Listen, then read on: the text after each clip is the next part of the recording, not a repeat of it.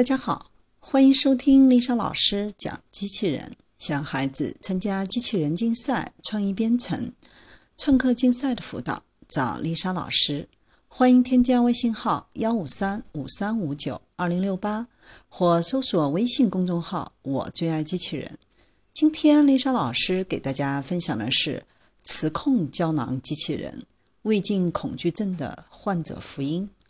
一谈到胃镜检查，很多人都能马上想到做胃镜的那根导管侵入体内的检查方式，很痛苦的一个过程。机器人在各行各业都有了技术上的突破和应用，在医疗界更是应用广泛，传统的医疗也在慢慢的走向智能化。国内有家公司研发了这款胶囊胃镜机器人，造福万千胃病患者。这款胶囊机器人采用特制电池，只有胶囊大小，续航时间长达十小时。在胶囊内部装有摄像头、传感器等零件，可以连续拍摄数万张高分辨率的照片。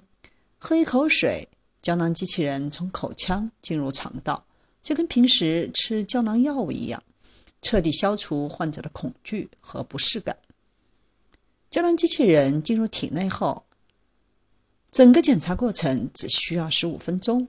医护人员通过外部的磁体对胶囊机器人进行操控，对胃部的细节进行观察和拍照，从而完成胃部的检查，大大减少肠道内壁的物理压力。